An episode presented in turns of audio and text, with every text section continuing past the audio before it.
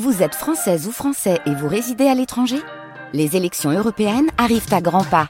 Rendez-vous le dimanche 9 juin pour élire les représentants français au Parlement européen. Ou le samedi 8 juin si vous résidez sur le continent américain ou dans les Caraïbes. Bon vote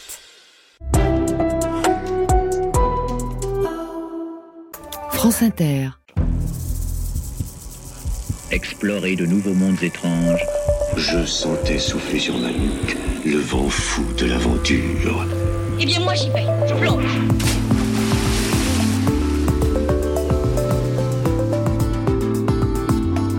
Le temps d'un bivouac Patchouli, jasmin, vétiver, lavande, vanille, bois de oud, encens.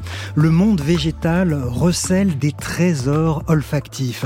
Il a fallu des siècles, voire des millénaires aux humains pour apprendre à recueillir ces fragrances enivrantes, pour les mettre en flacon. Encore aujourd'hui, ces essences naturelles apportent une touche de magie aux compositions des parfumeurs.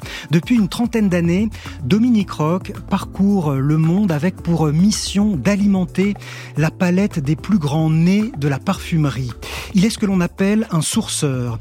De jungle en désert, d'îles lointaines en montagnes reculées, il part en quête d'extraits de fleurs, de feuilles, de racines, d'écorces ou de fruits qui exhalent des senteurs exceptionnelles. Au cours de ses voyages, il a rencontré des hommes et des femmes dont il a pu admirer les savoir-faire immémoriaux. Cueilleurs de roses en Iran ou en Bulgarie, producteurs de bergamote en Calabre, gémeurs de benjoin au Laos ou encore planteurs de bois de santal en Australie.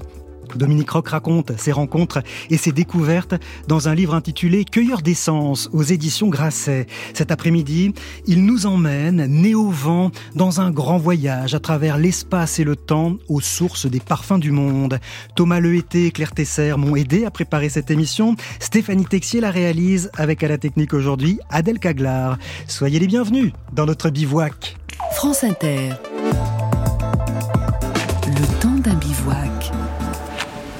Daniel Fievé. Le rose, c'est un parfum, c'est fort. Tu sens comme ça, ça donne une, une énergie et c'est bien pour soigner plusieurs maladies comme ça. Pour la peau, pour beaucoup de choses, oui. Ça me rappelle mon enfance, quand on s'asseyait tous ensemble comme ça. On prenait des roses, beaucoup de thé aussi. Et on avait plein de petits gâteaux secs qu'on adorait. C'est du thé avec les roses. C'est délicieux, voilà. Chez nous, il y a beaucoup de roses. C'est pour ça les gens utilisent pour tout. Pour le thé, pour le gâteau, pour, euh, pour les cheveux. C'est comme un parfum pour les femmes. À chaque mariage, nous les femmes, nous nous réunissons pour cette tradition. On mélange le henné à la rose. C'est notre secret.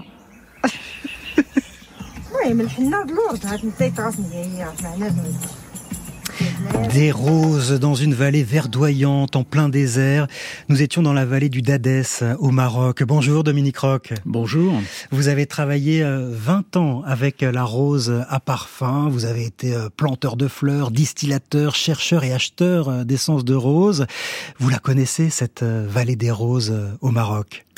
Oui, bien sûr. C'est très émouvant d'écouter cette évocation parce que la rose, partout où elle s'implante, a quelque chose d'extraordinaire, de différent. Et au Maroc, elle est au bout de, sa route vers l'ouest, de son long cheminement qu'il l'a vu partir de Shiraz en, Perse.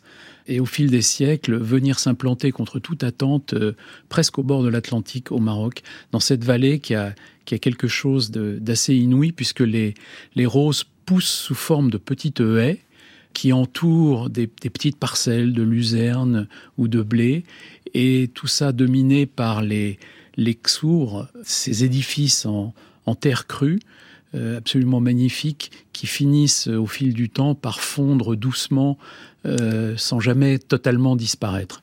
C'est une rose particulière, celle qui s'est imposée comme la rose à parfum tout à fait particulière. On l'appelle la rose de Damas, ouais. probablement parce que venue, euh, donc encore une fois de son origine de Perse, elle est passée par Damas euh, au Moyen Âge où euh, Damas était un centre incroyable de, de commerce international. C'est là où les croisés l'ont rencontré, l'ont ramené en Europe, puis l'ont hybridé. Le nom est resté, c'est la rose de Damas. Il y a une autre rose à parfum qui est celle de Grasse, qu'on appelle la rose de mai, mais la grande rose, celle qui fait peut-être 9 parfums sur 10 aujourd'hui, c'est la rose de Damas et c'est celle qu'on retrouve dans le Dadès.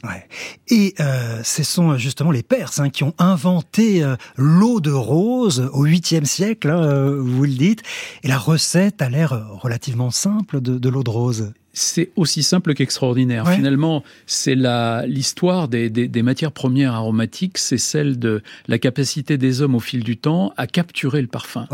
Euh, on s'extasie, une forêt sent bon, un bois sent bon, mais une fois qu'on a fait ça, alors on a commencé par brûler du bois, brûler de l'encens, et puis il y a cette découverte de dire, ben, si on fait bouillir des fleurs dans de l'eau, et qu'on condense la vapeur qui en résulte, on va obtenir une eau parfumée au moins.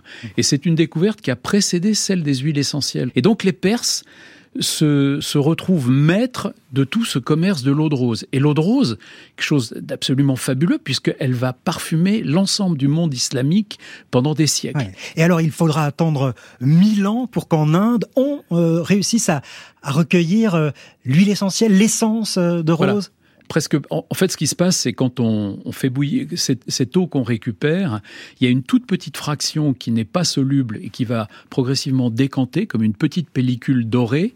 Et puis, les deux tiers de l'essence sont solubles dans l'eau. Il va donc falloir attendre des techniques assez élaborées pour pouvoir capturer toute l'essence de rose dans l'eau de rose. Et effectivement, c'est la découverte euh, légendaire, mais je crois que c'est vrai, euh, de Jahangir, euh, l'empereur des Moghols en Inde du Nord. lors de grands mariages, il faisait tellement chaud que finalement, cette essence, cette pellicule a fini par décanter sur les bains et sur les canaux. Et on a découvert l'essence qui a une odeur d'une intensité phénoménale. on concentre vraiment là les parfums de la rose, c'est-à-dire que pour faire un kilo d'essence de rose, Combien faut-il de roses? Alors c'est un beau chiffre, il faut un million, de, fleurs cueillies à la main pour faire un kilo d'essence. Ça donne aussi une idée de, de la valeur euh, de ces euh, d'un litre d'essence de rose. Bien sûr. Euh, on a alors selon euh, les époques, euh, les modes, mais enfin, on a toujours comparé la valeur de l'essence à la valeur de l'or. il en a l'essence, on a presque la couleur et on a souvent eu la valeur. on parle bien de l'essence de rose. De hein. l'essence, de l'essence. Aujourd'hui, dans l'imaginaire universel, la rose incarne le parfum, mais il y a bien d'autres essences et matières premières naturelles qui entrent dans la composition des parfums. Et c'est là votre métier à vous, Dominique Roch. Vous êtes ce que l'on appelle un sourceur dans le monde de la parfumerie. Quel est votre, votre travail exactement? Bien, c'est assez simple. Dans un parfum, il y a des molécules chimiques et il y a des produits naturels. Alors pendant longtemps, la parfumerie n'a été que naturelle, pratiquement jusqu'au 19e siècle. Et puis ensuite, la chimie a inventé des molécules qui ont, qui ont leur mérite avec des, des, notes qui n'existaient pas dans la nature. Mais euh, les produits naturels restent un peu la, le, je dirais, ce qu'il y a de plus beau dans hmm. une composition de parfum. L'âme du parfum? Oui, on peut le dire comme ça. La complexité des essences et des produits euh, naturels euh, bouleverse les parfumeurs. Hmm. Bouleverse les D'autant que certaines, certaines odeurs de la nature euh, ne sont pas reproductibles de façon synthétique en laboratoire. Ah, tout à fait. Euh, alors la rose est un très bon exemple. On peut faire des odeurs de rose, mais dans une euh, dans une essence de rose, il y a plus de 250 molécules, donc c'est pas possible d'en synthétiser la finesse et la richesse. C'est aussi le cas du patchouli. On n'arrive pas à le refaire en labo. Du patchouli ou du vétiver, exactement. Et alors là, c'est intéressant parce que le patchouli, on aura l'occasion d'y revenir dans cette émission, mais c'est une feuille. Euh, le vétiver, c'est une racine. Donc toutes les parties de, des végétaux sont euh, potentiellement euh, euh, provisionneurs de d'essence. Oui, je crois qu'on peut dire de façon très simple, il y a 150 grands végétaux qui rentrent dans la palette des parfumeurs. Et quand on fait la liste, on s'aperçoit qu'on égrène presque le, le, poème de Verlaine. Voici des fruits, des fleurs, des feuilles et des branches. Euh, il y, a de tout. voilà, on, trouve toutes les parties du règne végétal, souvent de, de, façon euh, inattendue et, tout à fait extraordinaire. Et puis évidemment, ça demande un, savoir-faire. Il y a par exemple le travail euh, du gémage. Ça consiste en quoi le travail du gémage Pour aller recueillir, là encore, des, des odeurs? Alors là, formidable, on plonge vraiment dans les racines de l'histoire du parfum, c'est-à-dire c'est les parfums des arbres, les arbres à parfum. le gémage, ça consiste à faire révéler par l'arbre ce qu'il tient secret quand on reste à l'extérieur. Et on va donc le gratter, gratter en général son écorce sous des, formes diverses. Parfois, il faut le chauffer, il faut brûler en plus mmh. pour le faire exuder de sa sève qui va s'appeler de la résine, du baume, qui va prendre des formes liquides ou des formes solides. Au fond, c'est faire parler l'arbre, c'est faire révéler à l'arbre son parfum. Ça demande vraiment un savoir-faire ancestral. Et vous avez notamment été à la rencontre de gémeurs au Salvador, petit pays d'Amérique centrale, où là, effectivement, alors déjà, il faut grimper euh, à plus de 10 mètres d'altitude avec une torche enflammée pour faire parler euh, justement euh, ces arbres. Vous avez vu euh, un gémeur à l'œuvre prénommé Franklin. Dans notre région, l'extraction du baume, c'est le seul travail possible. Sachant cela, on s'est dit qu'il fallait absolument transmettre notre savoir-faire aux jeunes. À plus de 10 mètres du sol, Franklin est sans filet. Sa seule sécurité, c'est sa corde. Il va maintenant brûler l'écorce selon une méthode ancestrale pour en recueillir la sève. Tu vois, si le tissu est bien placé, le baume va bien imprégner tout le chiffon.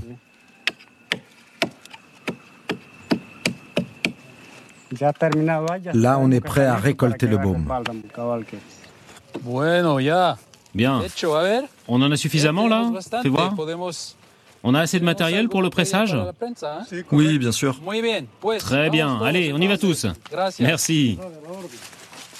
Ça a l'air assez incroyable, hein, le travail de ces hommes euh, dans les arbres. Le baume qu'ils récupèrent ainsi se nomme le baume Pérou.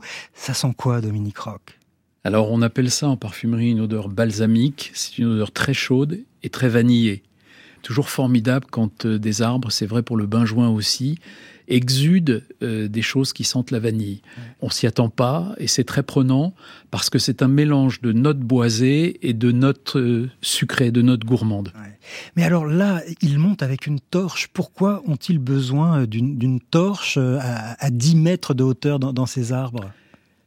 C'est une longue histoire. Chaque geste euh, ils font pas, pas ça pour le plaisir, ils font pas ça pour prendre des risques, ils le font parce que chaque geste est utile et que c'est la meilleure façon de faire produire l'arbre. Si on ne chauffe pas la plaie, euh, le baume n'exude pas ou très peu. En chauffant, ils savent très bien pendant combien de temps, euh, sur quelle surface, avec quelle fréquence, sans abîmer et sans altérer la vie de l'arbre. Et c'est ça qui est formidable. C'est de voir ce savoir accumulé de génération en génération qui savent exactement comment s'occuper d'un arbre. C'est ça, parce que tout l'art, évidemment, c'est que l'arbre reste en vie. Hein. Ils font ça sur des arbres centenaires, euh, parfois. Exactement. Et c'est très émouvant. Euh, comment... Euh, c'est les, les, indigènes, bien avant l'arrivée des Européens, qui avaient découvert ça. Ils utilisaient le baume comme cicatrisant, comme médicament, comme très souvent les, les produits de la nature anciens. Et puis euh, les Espagnols arrivent, regardent ça euh, un peu interloqué, se rendent compte que ça sent extraordinairement bon, et ils vont se mettre à, importer du baume du Pérou en Espagne. Dominique Roch, le travail de ces hommes et de ces femmes qui cueillent, récoltent, cultivent ces plantes euh, dont on recueille les parfums vous passionne. Vous vouliez rendre hommage avec votre ouvrage à ces cueilleurs d'essence.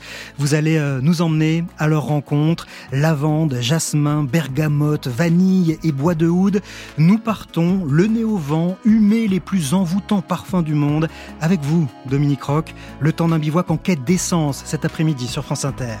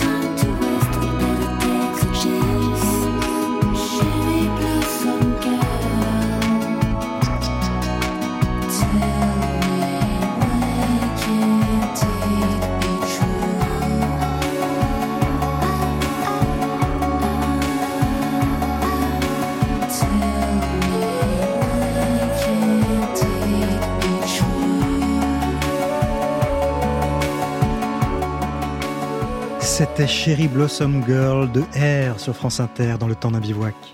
Voilà, maintenant je vais vous montrer comment on coupe la lavande et le lavandin à la faucille. On coupait dans la journée, quand on avait fait une cinquantaine ou cent pieds, on donnait le fil à, à la faucille pour aiguiser, pour qu'elle coupe bien, vraiment bien. À l'époque, c'était effectivement des coupeurs et il y avait une dizaine de gars qui étaient imaginés dans, le champ, là, euh, qui travaillaient en plein soleil comme aujourd'hui, parce qu'on dit que le parfum monte effectivement avec le soleil, donc il fallait couper en pleine chaleur, en plein soleil. On laissait sécher pour que ça brûle bien, que ça fasse bien de vapeur. Au bout de 3 ou 4 jours, on passait avec la remorque et on chargeait pour aller le mener à la distillerie. L'art de couper la lavande et le lavandin en Haute-Provence. Dominique Roch, là aussi, c'est toute une histoire. Hein. Au commencement était la, lavande sauvage. C'est une plante originaire de nos régions? Oui, tout à fait. Ça fait vraiment partie du, du, patrimoine de la Provence, patrimoine de la France. Et ce qui est extraordinaire, on, va en parler, c'est que ça le soit resté. Ouais. C'est-à-dire que cette euh, lavande, avant de la cultiver, on allait vraiment la, cueillir euh C'était une plante spontanée, comme le thym, comme le romarin, sur les pentes de la montagne de Lure, euh, les pentes du, du bas du Ventoux, dans cette, cette Haute-Provence qui est le, le, pays de Giono finalement. Il y avait ce qu'on appelait des baillassières, c'est-à-dire des, des endroits qui étaient riches en lavande, que les gens connaissaient, se transmettaient, qui se répartissaient et ils allaient picorer la lavande à la faucille. Là, le monsieur euh, en parle très très bien. C'était vraiment purement de la cueillette. Mhm. Et alors, comment on est passé à, au fait de la cultiver, cette, euh, cette lavande?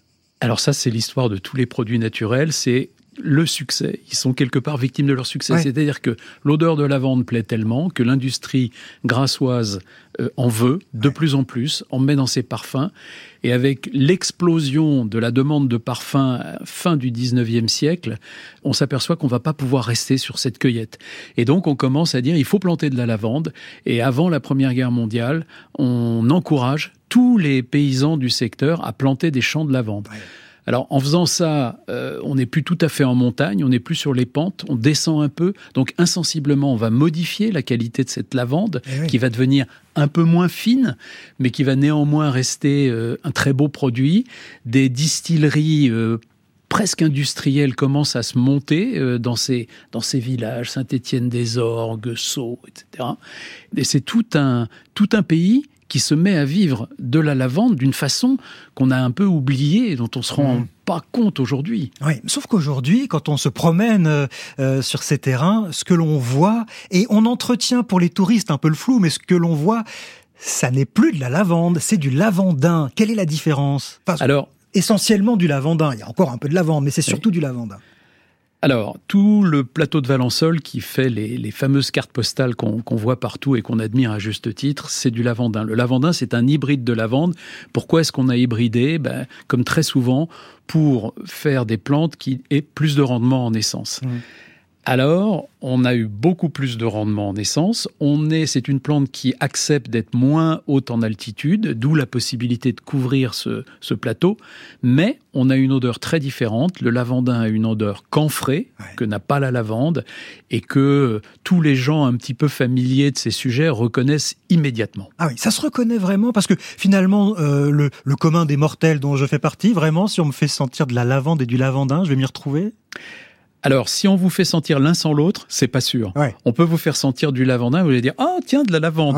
Mais vous savez, au, fond, on a aussi la même chose avec la rose. Mm. On fait sentir euh, des roses très différentes. Une, rose euh, euh, marocaine, puisqu'on en parlait, par rapport à une rose bulgare. Si on les sent pas côte à côte, c'est difficile. Il faut toujours sentir les choses côte à côte. Si vous sentez une lavande fine, d'altitude, par rapport à un lavandin du plateau de Valençol, vous n'allez pas vous tromper, vous allez les reconnaître immédiatement. Et ça reste, hein, vous le dites, euh, en France en tout cas, euh, une des odeurs préférées auxquelles la plupart des Français sont attachés à la lavande. Hein. Oui, alors ça c'est très curieux. Il y a beaucoup d'études qui ont été faites sur, au fond, les goûts euh, culturel autour du parfum de, différents pays, de, différentes nationalités. Euh, les Allemands sont très sensibles aux notes euh, boisées, aux notes d'aiguilles de pin, aux notes vertes. Les Français, c'est toujours la lavande. Hmm. Et puis, avec une chose extraordinaire au passage, c'est qu'il y en a une qui est totalement internationale, qui plaît dans quatre coins du monde, c'est la vanille. Ah, on aura l'occasion d'y revenir à, la vanille. Euh, alors la lavande, c'est une fleur emblématique de la ville de Grasse, hein, vous nous l'avez dit. Elle a ouvert la porte à d'autres, hein, notamment le jasmin, qui euh, est aussi euh, un temps devenu une des fleurs emblématiques de, la ville de Grasse. Elle, revient un petit peu ces dernières années. Oui, alors là, là aussi, histoire extraordinaire, le jasmin qui démarre son voyage du pied de l'Himalaya et qui, comme d'autres produits, va être transporté et développé par les marchands arabes qui parcourent euh, le tour de la Méditerranée. Et le jasmin va réellement faire le tour de la Méditerranée. Au passage, il va s'implanter en Italie euh, de façon euh, extraordinaire, et puis en Espagne, sur la côte, en France, à Grasse. Et très tôt, euh, les Grassois perçoivent que là, ils tiennent une pépite. Et vraiment, dès le, XVIIIe siècle, on développe des hectares de plantations de jasmin à Grasse, ce qui est mmh. phénoménal parce que le parfum du jasmin est difficile à capturer. Eh oui, il est difficile à, capturer. C'est tout un art. Euh, je vous propose d'écouter justement les explications d'une ouvrière euh, du parfum à Grasse dans les années 1950. Là, dans ces bains-maries, nous mettons de la graisse de bœuf et de porc. Et nous mettons les fleurs à macérer dans la graisse pendant 24 heures. C'est chauffé à la vapeur et au bout de 24 heures, la graisse est saturée de parfum. Alors les fleurs que nous avons mis la veille, on les enlève, on tourne et on met des fleurs fraîches de côté, ainsi de suite pendant trois mois. Et nous la lavons dans de l'alcool à 96 degrés. Mais ça c'est uniquement pour le jasmin et la tubéreuse, parce que ces fleurs-là sont tellement délicates qu'elles ne supportent pas la chaleur. Seulement pendant les trois mois, ça fait de mi-juillet jusqu'à mi-octobre, il est absolument défendu de manger de l'ail, parce que la graisse prend l'odeur de la laine et c'est perdu. Et ici, c'est une vraie punition, parce que nous aimons beaucoup l'ail. Vous vous rendez compte, plus d'ail c'est la fin de tout pour nous. Ah, on a tous les détails. C'est vrai ce que dit euh, cette femme. Il fallait faire attention au moment de, capter euh, l'odeur du jasmin, de ne pas en capter euh, d'autres parasites comme celle de l'ail, par exemple. oui, j'avais déjà entendu cette anecdote. C'est vraiment, c'est magnifique. Alors là, on n'est pas dans la distillation. Hein. C'est ce qu'on appelle l'enfleurage. C'est ça, si je vous ai bien lu? Oui, alors il y a eu deux, deux méthodes successives pour capter l'odeur du jasmin. D'abord l'enfleurage, c'est-à-dire, euh, ça c'est des choses que les, qui avaient été découvertes par les Grecs et les Romains, c'est-à-dire la capacité des corps gras à extraire le parfum des fleurs. Mmh. Euh, donc ça s'est fait d'abord avec des huiles d'olive, il y a eu des tas de procédés. Les Grassois ont beaucoup développé ça et étalaient euh, de la graisse animale effectivement sur des châssis en verre et euh, mettaient les fleurs vraiment à la main jusqu'à ce qu'elles soient épuisées et ensuite on raffinait ces graisses pour obtenir euh, l'absolu de jasmin. Et puis est arrivé euh, les découvertes du, début du XXe siècle où on a su extraire les fleurs avec des solvants, ce qu'on appelle des solvants organiques. Aujourd'hui, c'est l'hexane et où là, maintenant, c'est le procédé utilisé mmh. pour faire des absolus jasmin. Et cet absolu de, jasmin, quand vous parlez de cette odeur, hein, vous écrivez l'odeur du jasmin incarne pour moi quelque chose de l'ordre de la beauté absolue. En arrivant à notre cerveau, le parfum de ces fleurs déclenche une immédiate sensation de bonheur, narcotique et envoûtant à la fois, familier et lointain. Le jasmin nous trouble, évocation de la douceur des jardins méditerranéens, mêlée à des effluves exotiques capiteux, presque animaux. Oui, c'est une, une plante tout à fait extraordinaire. Je crois que les, les parfumeurs sont tous fascinés par cette odeur qui en plus n'est pas la même selon l'endroit où on le cultive. C'est ça, parce que vous êtes allé jusqu'en Égypte, hein, au delta du Nil, pour voir ces plantations de jasmin. Ça a l'air superbe. À chaque fois que vous décrivez les lieux où poussent ces plantes, ça a l'air d'être des petits paradis. Alors effectivement, c'est la, c'est encore une fois l'histoire des voyages des, matières premières avec toujours des, tas de raisons. Donc le jasmin migre en Égypte tout simplement parce qu'on s'aperçoit qu'il y a un terroir très favorable. Le delta est, une terre d'une richesse incroyable. Il y a toute l'eau qu'on veut et surtout la main-d'œuvre est pas chère. Et donc en quelques décennies, l'Égypte devient le grand producteur de jasmin mmh. jusqu'à ce que le voyage se poursuive encore vers l'est et que le jasmin arrive et soit extrait en Inde où il l'est aujourd'hui. Et aujourd'hui, c'est le sud de l'Inde, le Tamil Nadu et l'Égypte qui se partagent la production des absolus de jasmin dans le monde. Il y a des fleurs qui voyagent et puis d'autres qui ont l'air de rester, euh, euh, en tout cas des plantes qui ont l'air de rester un peu plus localisées. C'est le cas du, du patchouli. J'ai l'impression que c'est surtout en Indonésie qu'on va trouver euh, du patchouli. Alors c'est un très bon euh, contre-exemple que vous donnez. Effectivement, encore une histoire fabuleuse. Le patchouli, avec des origines euh, à la fois euh, indiennes et chinoises, fascine les Chinois. L'odeur du patchouli, qui est, un truc effectivement hors du commun, fascine les Chinois depuis longtemps au point qu'ils mettaient les feuilles en poudre pour en, incorporer dans l'encre de Chine. Pour, donner une odeur à l'encre de Chine. Pour donner une odeur. Et alors, ce sont les migrants chinois qui vont apporter la plante avec eux dans les colonies anglaises de, Malaisie, Singapour, pour développer cette plante, encore une fois, euh, ayant connu un engouement à Londres euh, sous forme de feuilles et, dont on veut maintenant tirer l'essence. Mm. Et donc, euh, c'est en Indonésie et sous la, la, houlette de négociants chinois que le patchouli va se développer. C'est une plante tellement extraordinaire, tellement demandée qu'il y a une dizaine de pays qui ont essayé de, de s'emparer de ces marchés sans jamais y réussir. Et donc aujourd'hui, 90% de la production du patchouli reste encore en Indonésie. Sur l'odeur du patchouli, euh, vous avez des descriptions étonnantes, en tout cas celles de parfumeurs que vous côtoyez, qui vous parlent de, de, couleurs. Et pour eux, le patchouli est noir. On revient un peu à cette encre de Chine dont vous parliez, des, des Chinois qui parfumaient l'encre de Chine avec le patchouli. Ça vous parle, vous, une odeur euh, qui évoque une couleur? Oui, euh, il y a deux matières premières euh, à la fois proches et très différentes, emblématiques, c'est le patchouli et le vétiver. Pourquoi? Parce que toutes les deux sentent la terre. Elles sentent l'humus, elles sentent les sous-bois, elles ont quelque chose de forestier, quelque chose de boisé. Mais les parfumeurs disent le vétiver est aussi chaud que le patchouli est froid. Alors chacun aura après ses mots pour le faire. Et donc dans la froideur humique du patchouli, on peut voir effectivement quelque chose de noir, alors que moi, je vois beaucoup plus le vétiver en rouge. Ah oui. C'est une histoire de, température? Non, c'est une histoire d'imaginaire personnel. Oui, c'est ça. Mais du, coup, ça pose la question de comment on se comprend quand on évoque les odeurs avec du vocabulaire. Finalement, euh, c'est très personnel la façon de décrire les odeurs. Oui, mais ce qui se passe, c'est que euh, globalement, notre euh, connaissance des odeurs, notre appréciation des odeurs est totalement sous-développée, tout simplement mmh. parce qu'on ne l'apprend pas. Les parfumeurs, eux, font des années d'études pour apprendre les odeurs. Et on s'aperçoit, et c'est tout à fait fascinant, que lorsqu'on a appris les odeurs, on sait en parler. C'est-à-dire qu'en même temps, on développe un vocabulaire très précis et très fin pour exprimer ce qu'on ressent en face d'une odeur. Alors que nous, nous sommes démunis. On va continuer à apprendre à en parler suite de nos euh, vagabondages olfactifs dans un instant. Je sens venir des effluves de bergamote, de Calabre, de vanille de Madagascar et de benjoin du Laos. Nous n'avons pas fini de voyager avec vous, Dominique Roch, le temps d'un bivouac aux mille et un parfums sur France Inter.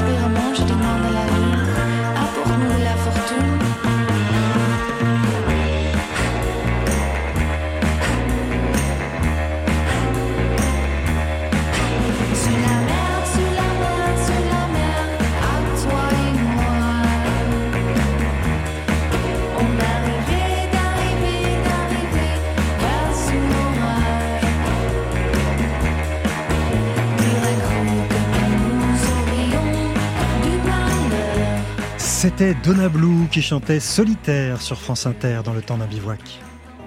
C'est un endroit unique au monde. Tout au sud de l'Italie se cache un agrume désormais très recherché, la bergamote. La différence avec les autres agrumes, c'est sa forme. Elle est ovale.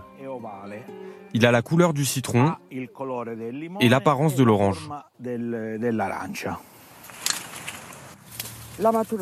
Pour savoir si le fruit est mûr, il faut attendre qu'il soit jaune comme le soleil. Il a la couleur de l'or. Et quand on le tourne sur la tige, il doit tomber tout seul. Nous voilà donc arrivés en Calabre. C'est essentiellement dans cette région de l'Italie que l'on cultive la célèbre bergamote. Je dis célèbre, euh, on connaît tous le nom de la bergamote, on n'a pas forcément en tête à quoi ressemble le fruit. Comment expliquer que on le connaisse sans le connaître, ce fruit, euh, Dominique Roch Je crois que tout simplement c'est parce qu'on le mange pas, donc il n'est pas familier, il est resté... Euh, comme ça, un peu caché. C'est un, fruit hybride entre l'orange amer et le citron et dont l'amertume est très grande. Donc euh, aujourd'hui, euh, le, le, jus de bergamote devient à la mode parce qu'il a des, des, tas de, de mérites pour la santé, mais c'est pas un fruit comestible. Mhm. Donc il est vraiment dédié à la parfumerie depuis mhm. son existence. C'est-à-dire qu'on le met dans le thé, on en fait des confiseries à Nancy, donc ce nom quand même euh, nous est familier. Oui, le, le, nom est resté, mais c'est pas toujours de la vraie bergamote. Ah, parce voilà. que voilà, l'essence de bergamote est un produit assez noble, assez coûteux, donc il y a des produits qui s'intitule bergamote en en gardant que le nom. Au départ, quand la bergamote a vu le jour, elle n'a pas eu tout de suite ce, ce, grand succès, justement parce que un fruit au goût amer, aux couleurs assez assez fades. Qu'est-ce qui a lancé la bergamote? Alors, ce qui a lancé la bergamote, c'est euh, la naissance de la parfumerie moderne, c'est l'eau de Cologne, euh, inventée par les Italiens euh, 1709. Pourquoi? Parce que c'est le moment où on est capable d'assembler des huiles essentielles dans de l'alcool. Mmh. Et ça, c'est une révolution. Et dans ce bouquet qui est dans l'eau de Cologne, euh, la lavande tient une part importante, mais la bergamote explose. C'est la naissance des fameuses notes de tête, ouais. des notes des agrumes. Ouais. Vous dites que Napoléon en raffole de cette haute Cologne et ses troupes assurent sa diffusion. Et puis donc au cœur de, de la formule, il y a euh, beaucoup d'essence de, de Provence, thym, romarin, lavande, mais la bergamote joue un rôle particulier en fait. Elle n'apporte pas que son odeur, elle met en valeur les autres odeurs. Oui, c'est la ce qu'on appelle les hespéridés, les essences d'agrumes, ont un rôle de note de tête, c'est-à-dire que quand on ouvre un flacon, il faut que ça explose. Les notes de tête nous explosent au nez. Et ensuite, elles continuent leur travail en étant des exhausteurs de notes qui vont arriver ensuite en les faisant reluire, en les mettant en valeur. Comment on, on obtient euh, cette euh, essence de bergamote? Alors là, on n'est plus dans la distillation, on est dans le pelage. Ouais. C'est-à-dire que l'essence, elle est dans les petites billes de l'écorce. Ouais. Et donc, il y a des machines très élaborées qui, euh, au fil du temps, de plus en plus performantes, qui vont percer ces écorces et en récupérer l'essence par centrifugation. Elle ne pousse quasiment uniquement euh, en, en Calabre. Pour quelle raison? Alors, il y a euh, une raison, des raisons objectives et des raisons de, de tradition. Ouais. Euh, effectivement, alors on peut faire pousser des bergamotiers dans des tas d'endroits, mais la question c'est qu'est-ce qu'ils donnent Ouais. Est-ce qu'ils sont rentables? En Sicile, il y a beaucoup de mandariniers, il y a beau, c'est le pays du citron, mais les bergamotes se plaisent pas. Mm. Elles se plaisent pas, elles se plaisent de l'autre côté du détroit de Messine. Ouais. Donc c'est une histoire de, de, climat, de terroir tout simplement, de terrain. D'exposition euh, à l'humidité, au vent. Ouais. Mais ça, faire euh, voyager euh, une plante euh, odorante et puis garder euh, tout son intérêt, c'est pas forcément facile. Euh, on a eu le problème avec la vanille. La vanille, dont le berceau se trouve au Mexique, on a d'abord fait voyager cette plante et là, désarroi total de ceux qui cultivaient la vanille pas de gousses sur les plantes. Il a fallu du temps pour qu'on comprenne comment obtenir des gousses de vanille quand on n'était pas au Mexique, Dominique Roch. C'est une des histoires les plus étonnantes et les plus extraordinaires dans l'histoire de la botanique parce que franchement, les botanistes européens étaient des, experts euh, avec énormément de connaissances et tout le monde se cassait un peu le nez sur cette affaire, c'est-à-dire qu'ils n'avaient pas compris que les fleurs de la liane en Amérique centrale étaient pollinisées naturellement par une mouche. Et donc, euh, sans pollinisation, il n'y avait pas la mouche équivalente nulle part. On essayait, on a essayé un peu dans toutes les colonies françaises. Euh, jusqu'à ce que quelqu'un, un jeune homme, hmm. euh, à la Réunion, craque le mystère en mettant lui-même, avec une petite spatule, une épine d'oranger, en contact l'organe mâle et femelle de la fleur pour qu'elle soit fécondée et qu'elle donne des gousses. C'était un adolescent d'une quinzaine d'années. Hein, euh, un enfant d'esclave. Un enfant d'esclave dans une plantation. C'est lui qui a résolu cette énigme, mais encore aujourd'hui, pour dans les plantations de vanille, on pollinise à la main chaque fleur pour obtenir des gousses. Oui, c'est extraordinaire. Les, les femmes malgaches font ça. Alors, euh, la, vanille est cultivée dans des petits jardins, c'est pas des grandes plantations, donc c'est une activité familiale. Et les femmes, euh, dès la floraison, parce qu'il faut pas attendre, il faut le faire tout de suite, parcourent les lianes pour polliniser les fleurs une par une. Mmh. Et tout au long de la maturation, une fois qu'on a obtenu euh, la gousse, ça demande encore une attention extrême pour s'en rendre compte. Allons faire un tour justement dans une plantation de Madagascar où une productrice prénommée Flora s'occupe avec beaucoup de soin de ces gousses de vanille. Très très beau vanille. Ah, il est noir, ça brille. La vanille, il faut tout le temps caresser. Ça, c'est. Il a besoin de caresses. Si on n'est pas caressé, il vient euh, dur. C'est-à-dire, il vient sec. voilà, un petit massage de la vanille, c'est comme ça. Là, il aime bien. Voilà, comme ça. Avec la vanille, c'est beaucoup de travail. Hein. Beaucoup, je sais pas le travail de feignants, Flora, une productrice de vanille malgache. Il faut masser les gousses de vanille, Dominique Roch Oui, les masser, les dresser. Euh, c'est très compliqué. En fait, euh, la, gousse qu'on récolte sur la liane, elle est verte. C'est comme un gros haricot vert. Et il faut lui faire euh, euh, il faut laisser les processus enzymatiques se développer à travers le séchage. Séchage à l'ombre, séchage au soleil, alterné. Petit à petit, en séchant, elle acquiert ce, côté, euh, ce côté soyeux, ce côté un peu gras, souple.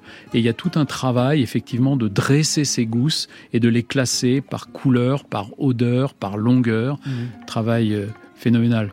Alors cette productrice Flora était malgache. Aujourd'hui, c'est à Madagascar hein, qu'on euh, euh, produit la plus grande quantité euh, de, de vanille dans le monde.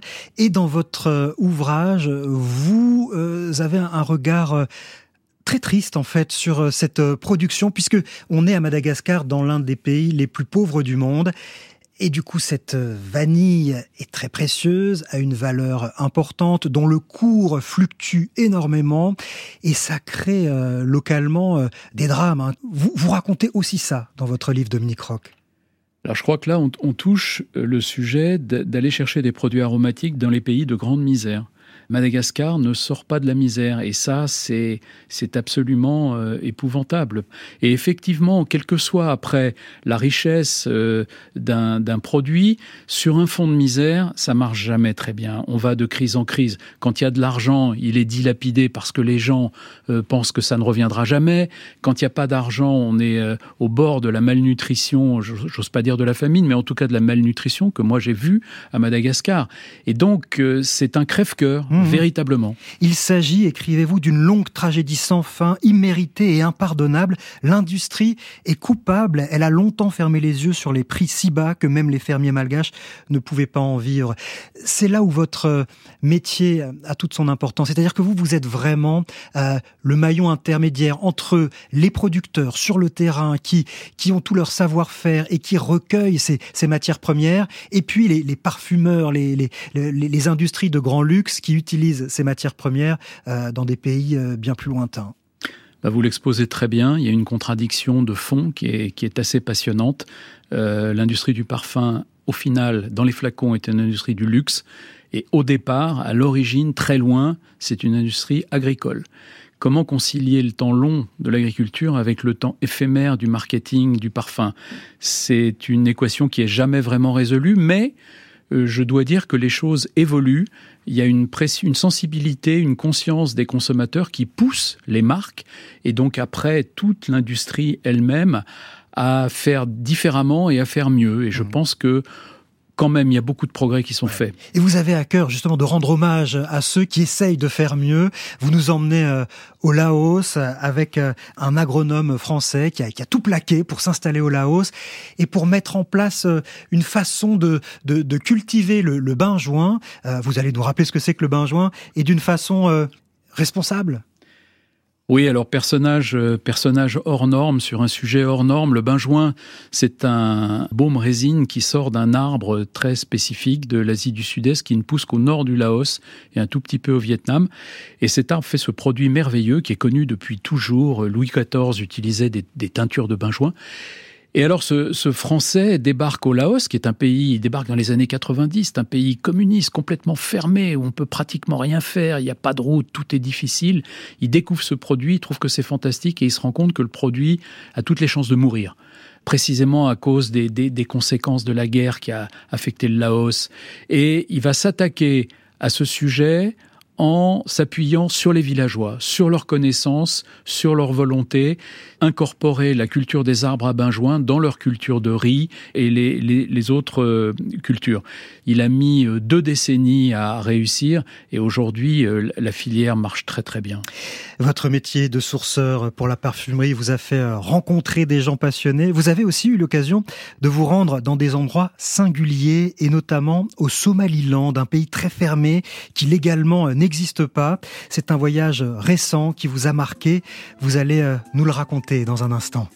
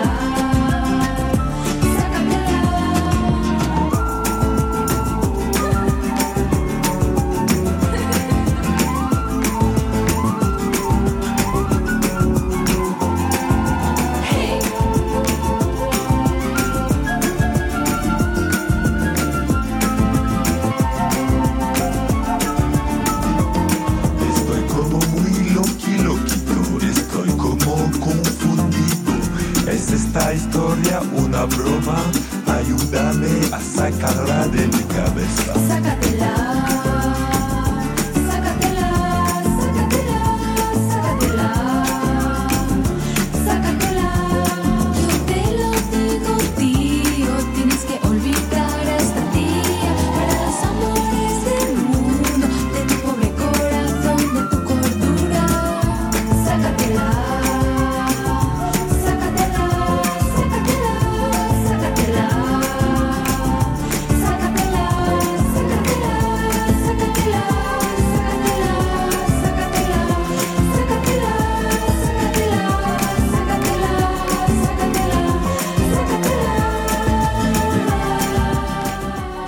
La femme qui chantait Sakatella dans le temps d'un bivouac et la programmation musicale de cette émission est signée Valentine Chez Debois. Sur France Inter, le temps d'un bivouac. Daniel Fievé. C'est fabuleux. C'est presque une odeur, celui-là, il a presque une odeur gustative de, de pain grillé aussi, de, de brioche. C'est hallucinant. This one is particularly yep. good. Oui, beaucoup plus fort. Celui-là est vraiment très très bon. Il a une odeur euh, euh, d'ambre évidente, mais aussi de résine, de, de notes chyprées, un genre euh, patchouli. Hein. Il est terreux, il est racinaire, il est aussi euh, très légèrement cuiré. Il est, il, il, il, on retrouve la, la, note particulière du cypriol. Enfin, c'est fantastique. Fantastique. Bertrand Duchauffour, parfumeur, décrivant le bois de oud. C'est du bois de oud dont il parlait, avec toujours ce vocabulaire très joli des nez des professionnels du parfum pour, pour décrire euh, les odeurs. Euh, Dominique Roch, tous les parfumeurs auraient employé les termes qu'il donne là pour décrire le bois de oud Non, chacun aurait fait différemment. Mais comment faites-vous pour vous y retrouver? Bah écoutez, euh, je crois que c'est la diversité qui crée la qui crée la magie. Mais ce qui se passe, c'est que sur le bois de oud, c'est peut-être celui où les avis sont les plus différents, les plus divergents, parce que c'est une matière tout à fait étonnante qui mélange des notes intensément boisées avec des notes extraordinairement animales.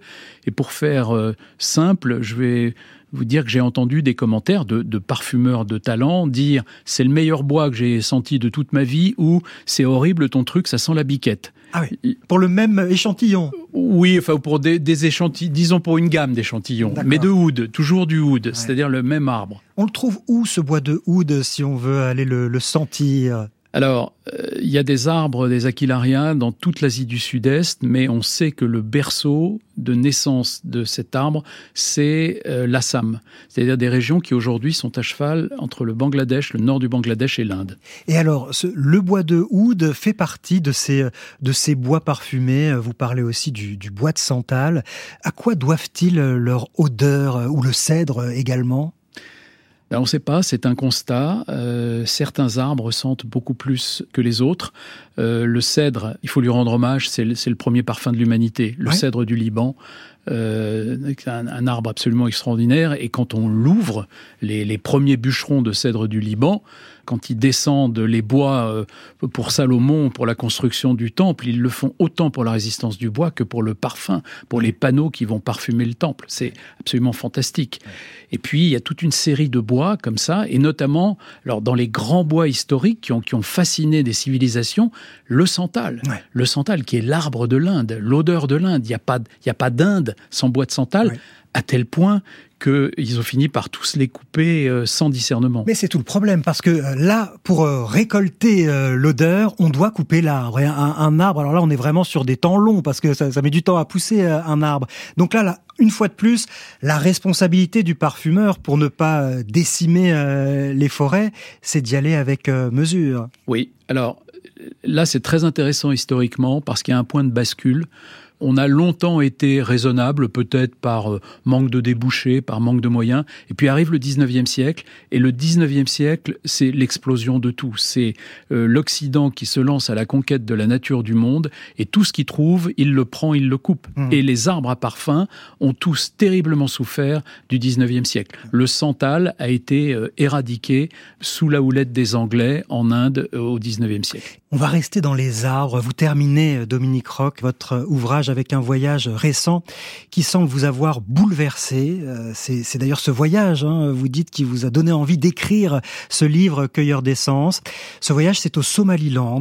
Où se trouve ce pays exactement? Voilà, alors en général, la Somalie, on considère c'est ce qui borde la corne de l'Afrique. Alors il y a la Somalie ex-italienne qui est en bas, c'est là où ça va très très mal, euh, Mogadiscio et compagnie.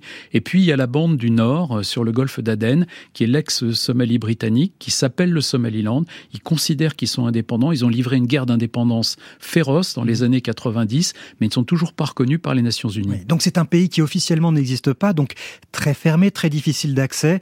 Vous avez mis 30 ans à, à, à trouver le moyen de pouvoir vous y rendre. Et là, vous avez vécu euh, une expérience qui, semble-t-il, vous a bouleversé.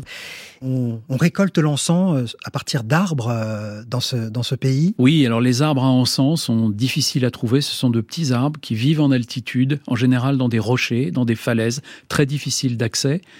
Mais ce qui est bouleversant, c'est que ces arbres, l'endroit où ils sont, dans cette corne de l'Afrique, ce sont les mêmes depuis 5000 ans. Ça, on le sait, c'est documenté. C'est-à-dire que là, on a le témoignage d'un récit de toute l'histoire de l'humanité. Ouais. Quand la reine égyptienne euh, Hatshepsut euh, lance ses bateaux pour aller chercher de l'encens, c'est là qu'elle vient. Ouais. Et là, il y a 3000 ans, on gemme les arbres exactement avec le même outil et ouais. de la même façon et au même endroit que ce que j'ai vu moi et dont j'ai été le témoin. Ouais. Et que vous avez pratiqué euh, aussi, puisque vous, vous écrivez notre gémeur. Donc les gémeurs, ce sont ceux qui pratiquent cette petite encoche pour euh, laisser oui. perler ensuite euh, l'encens. Notre gémeur m'explique qu'un arbre aussi jeune peut-être dix ans, n'a pas encore été gémé. Il sort euh, son mangaf, donc j'imagine c'est son instrument, me le met dans la main et me montre où faire la première entaille.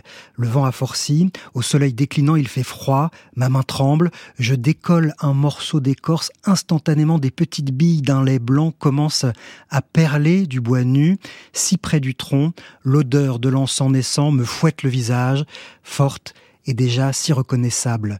Vous sentez vraiment euh, ému, presque bouleversé par euh, ce geste Oui, franchement, comment ne pas l'être? Comment ne pas l'être euh, C'est d'abord c'est d'une beauté inouïe. Tout est beau. L'écorce de l'arbre est comme un velours gris, toute fine. L'outil est tout simple. le garçon qui est avec moi et qui fait ça depuis des années fait ça de la façon la plus naturelle possible. Et moi, je découvre que simplement par le fait de décoller ce, velours, euh, on a l'odeur des débuts euh, du parfum dans l'humanité qui, m'arrive directement dans le nez. Non mais franchement, c'est totalement bouleversant. il y a de quoi être bouleversé. Et puis vous rajoutez une touche personnelle, c'est que vous avez beaucoup d'intérêt pour Rimbaud et son œuvre.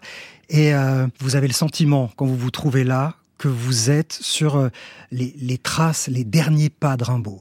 Oui, c'est un peu plus que le sentiment parce que c'est une, c'est une succession de hasards, mais je m'étais bien documenté. il se trouve que l'endroit où on, a fait cette, cette récolte d'encens était exactement euh, au-dessus de la piste que suivait Rimbaud quand il allait de Harare euh, à Aden, ce qu'il a fait un certain nombre de fois, et notamment de la caravane qui l'a ramené pour la dernière fois en Europe euh, pour y mourir. Et donc ce que j'avais sous les yeux, c'était ce paysage qui n'a pas bougé, qui est totalement intact. Et j'ai eu euh, véritablement une, hallucination de, de, voir cette caravane passer sous mes yeux pendant que je respirais l'encens. Mmh. C'est-à-dire que de Hatshepsut à Rimbaud, vous avez l'impression que dans ce lieu, le temps s'est immobilisé à fait. Je, je, l'ai écrit dans le livre, mais c'est une impression que j'ai ressentie physiquement. Si vous aviez la possibilité de sentir euh, une odeur euh, d'hier tomber euh, dans l'oubli, ce serait laquelle, Dominique Roch? On parle beaucoup, on a raison, des fleurs muettes. à Grasse, il y a eu une époque où on faisait du chèvrefeuille. Pour moi, le chèvrefeuille, c'est une des plus belles odeurs qui existent. L'odeur de la giroflée, euh, des choses, euh, l'odeur du lilas, sont des odeurs toutes simples de fleurs qu'on ne sait pas vraiment capturer aujourd'hui dans leur forme naturelle. Et moi, je, rêve et je sais que des gens y travaillent de faire revivre ces odeurs, de faire parler ces fleurs muettes. Merci Dominique Roch. Votre livre s'intitule Cueilleur d'essence aux éditions Grasset. Il vient d'être édité en poche. Un grand merci à vous d'être passé par notre bivouac, Dominique Roch. Merci. Le temps d'un bivouac replie sa tente. Vous pouvez réécouter cette émission et les précédents épisodes en podcast sur franceinter.fr ou avec l'application Radio France. Et pour nous laisser un message, il y a bien sûr nos pages Instagram et Facebook. À samedi prochain pour de nouvelles aventures.